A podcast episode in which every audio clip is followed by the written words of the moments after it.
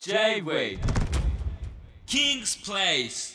週刊漫画ジョニー、えー私じゃんけんジョニーが毎回一作品おすすめの漫画をピックアップ、えーストーリーや狼視点で見どころをご紹介してまいります、えーまたリスナーの皆さんからのおすすめの漫画もシェアしていきます。以前海外の本屋さんで働いている方から、えー私が紹介した漫画をまとめたコーナーを作ってもよいかというお便りをいただきましてどうぞなんてお答えしましたらおおマジで？本当に作られたとスタッフから伺いました。すごっ。僕今これこれってこと？これ写真ってこと？すご本屋のコーナーに僕今写真を見ておりますけど僕の写真とともに「じゃんけんジョニーさんおすすめ漫画」というコーナーが結構なでかさでドカンと載ってますねこれ。はい。すごえーわざわざ説明までも書いてありましてなんだろうえっとうるせえやつらと 志麻さんと、えースキップとローファーあとこれなんだ？えーっとあーゴールデンカムイとかモブサイコ100とか地獄楽とかからかい上手の高木さんとか女の園の星とかスラムダンクとかもすごいね新旧入りましてね。すごいすごい。あ以前のですね目指せはがき職人のじゃんけんポニーさんからいただいたものであお便り来てます。先日は私のお便りを読んでいただきありがとうございました。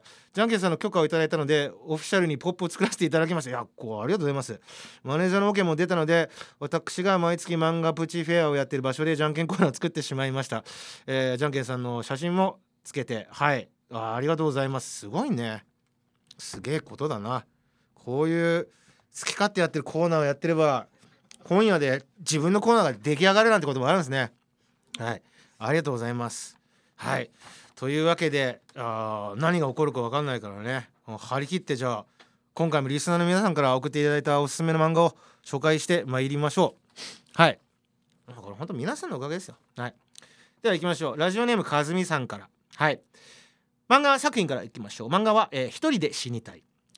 著者、えー、カレー沢薫先生。原案協力、えードネリ美咲さん。あらすじ読み上げます。35歳独身女性の、えー山口成美はバリバリのキャリアウーマンだった。おばさんが孤独死したことで将来の安心のために婚活をしようとします。が、えー孤独死に興味を持つ同僚の年下男子ナスダに将来への危機感のなさを指摘され、えーやるべきは婚活ではなく就活。その前に親の就活や介護墓問題さらには周囲の経済状況や、えー家庭環境云々さまざまな問題が存在することを知ります。どう死ぬかはどう生きるかということに気づく主人公とともに、えー読者も自分や家族の将来について考えさせられる漫画。うん。と聞くととても真面目でちょっと暗い漫画のように思われるかもしれませんがめちゃくちゃギャグが面白くて、えーさらっと読めてしまいます。孤独死したおばさんの死に方もここでは言いませんがブラックな表現で笑わせてくれますと。うんなるほど。はい。ぜひ読んでいただきたいということで。あ面白いですね。なんかうん。こういった死生観を考えさせられるようなそのテーマであり。ねでしかもすごくポップにね読めるということなので。うん。とっつきやすそうな漫画ですね。ありがとうございます。紹介していただいたのはラジオネームかずみさんから一人で死にたいでございました。え続きましてラジオネーム別人48号さんから。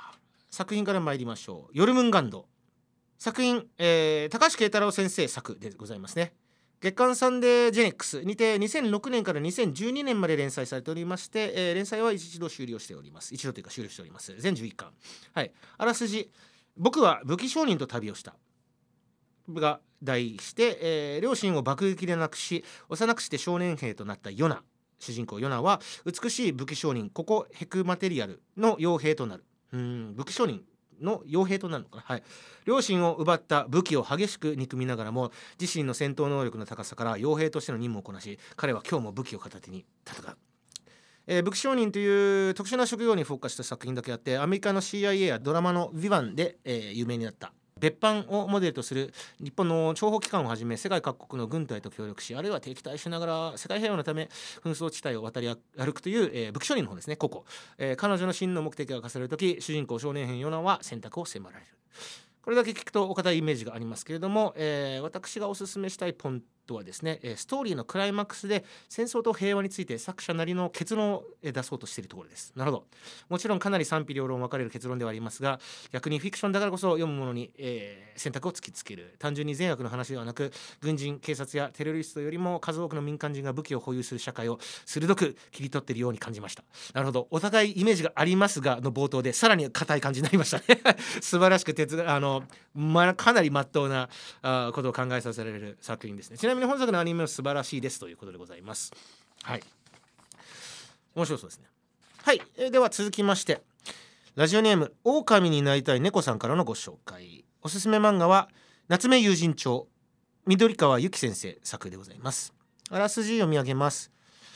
幼い頃から妖怪の類が見える青年夏目隆。同じく妖怪が見える人間だった祖母玲子。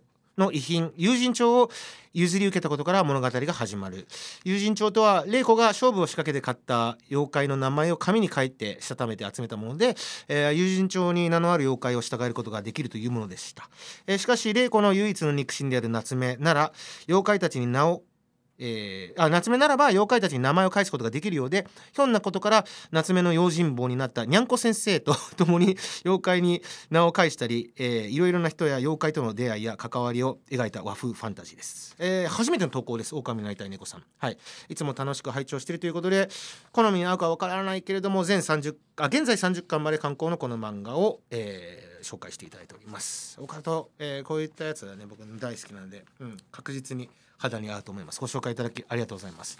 これ3作ともめちゃめちゃ金銭に触れますね。めちゃくちゃ好きなものですけれども1作品だけか。そうなるとねまずねあのあの余談ですけれどもにゃんこ先生って聞いて多分僕もねディレクターさんも多分ですけどあのあれですね。あのあれを思い出したんじゃないですか。はい。田舎っぺ大将ですね。はい。思い出しちゃいましたけどはい。あのディレクターさんとですね、はい、にゃんこ先生のところで笑ってしまいました。はい。すいません。えっ、とで漫画作品ですね。はい。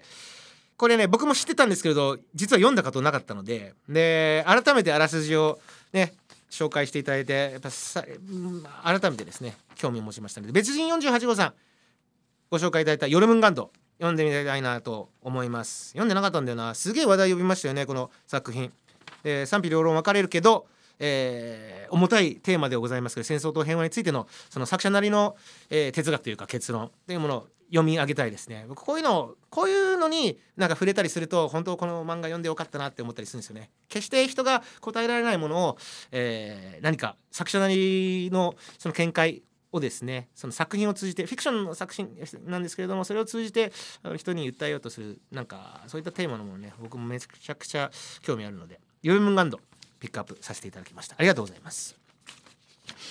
ではえー私じゃんけんジョニーもですね一冊おすすめ漫画を紹介したいと思います。これもねもう数多くの方から読め読めめちゃめちゃ面白いから読め読めとはい言われてきましたけれどもつい最近やっとやっと読み始めて追いついた、うん、ちょっと前に読み進めたんですけどやっと追いついた漫画。紹介します「アンダー忍者」えー花澤健吾先生の漫画です。今現在「週刊ヤングマガジン」で連載されておりますけれども。はい。